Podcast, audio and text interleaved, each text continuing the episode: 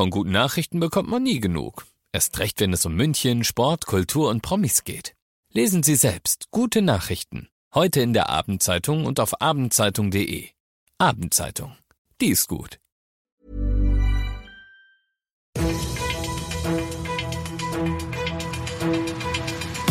95 5 Charivari. Das München Briefing. Münchens erster Nachrichtenpodcast. Mit Christoph Kreis und diesem Thema.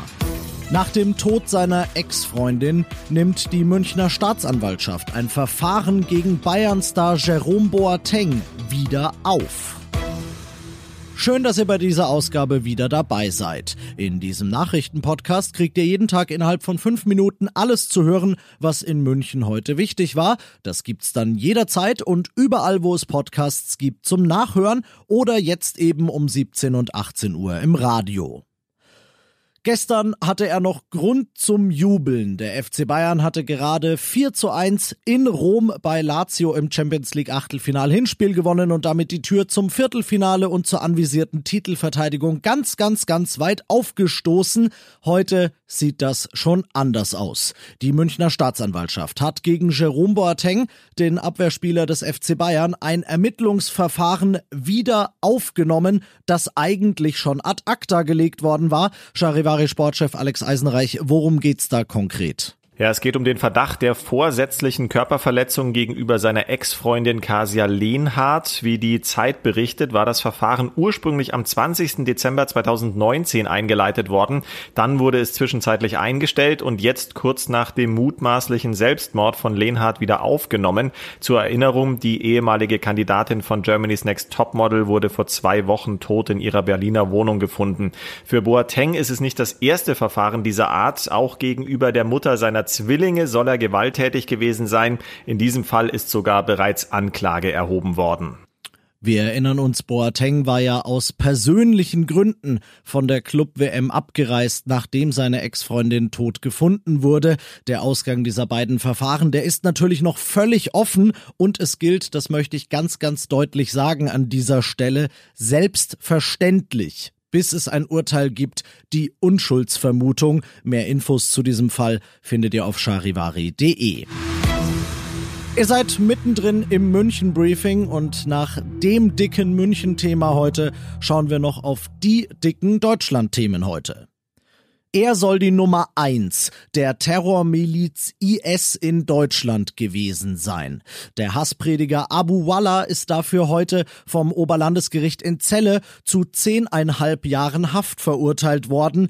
Auch drei weitere Männer, die ihm geholfen haben sollen, junge Leute für den radikalen Islamismus zu gewinnen, wurden verurteilt. Charivari-Reporterin Ina Heidemann. Nach Überzeugung der Richter radikalisierten sie vor allem junge Menschen im Ruhrgebiet und in Niedersachsen und schickten sie in IS-Kampfgebiete. Einer von ihnen beherbergte unter anderem zeitweise den späteren Berliner Weihnachtsmarktattentäter. In der Urteilsbegründung listete das Gericht eine Reihe weiterer Islamisten auf, die radikalisiert wurden. Abu Allah sei vom Islamischen Staat als sein Vertreter in Deutschland eingesetzt gewesen, sagte der Vorsitzende Richter Frank Rosenow. Er sei eine Führungsperson mit direktem Kontakt zum IS und Einfluss in dessen Herrschaftsgebiet gewesen. Sie werden, hat er gesagt, nicht dafür sorgen, dass die Inzidenz wieder bei Null ist. Da müsste man schon eine Mauer ums ganze Land bauen, so Gesundheitsminister Spahn. Aber Corona-Schnelltests werden helfen oder sollen helfen, die Inzidenzwerte wieder zu drücken. Und sie sollen uns auch im Lockdown peu à peu unsere Freiheiten wiedergeben. Ein erster Schritt zu Jens Spahns Plan, dass sich alle kostenlos selbst zu Hause testen können. Der ist heute gemacht, denn die ersten drei Corona-Selbsttests, die man auch ohne medizinisches Personal durchführen kann, die wurden heute zugelassen. Charivari-Reporter Uli Reitinger.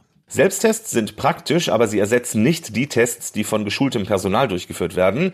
Beispiel, vor einem Friseurtermin ist der schnelle Selbsttest sinnvoll. Vor dem Besuch der Oma im Pflegeheim, bei dem ein negativer Test zwingend vorgelegt werden muss, da müssen dann doch wieder Profis ran.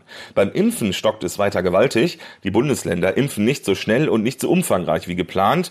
Und auch in den Arztpraxen wird frühestens Ende April gespritzt, wenn genügend Impfstoff vorliegt, so heißt es von der Bundesvereinigung der Kassenärzte. Wenn das wirklich klappt, könnte am 1. August die gesamte Bevölkerung vor dem Virus ausreichend geschützt sein. Und das noch zum Schluss. Zwei Dinge weiß ich sicher. Erstens, dass das folgende Wortspiel unterirdisch schlecht wird und zweitens, dass in Hamburg noch nie so viel Schnee war.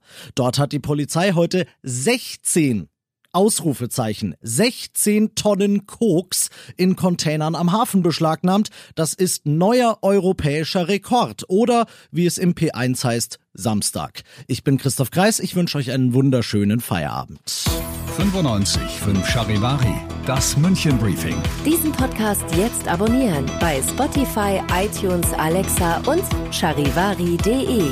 Für das tägliche München Update zum Feierabend. Ohne Stress, jeden Tag auf euer Handy.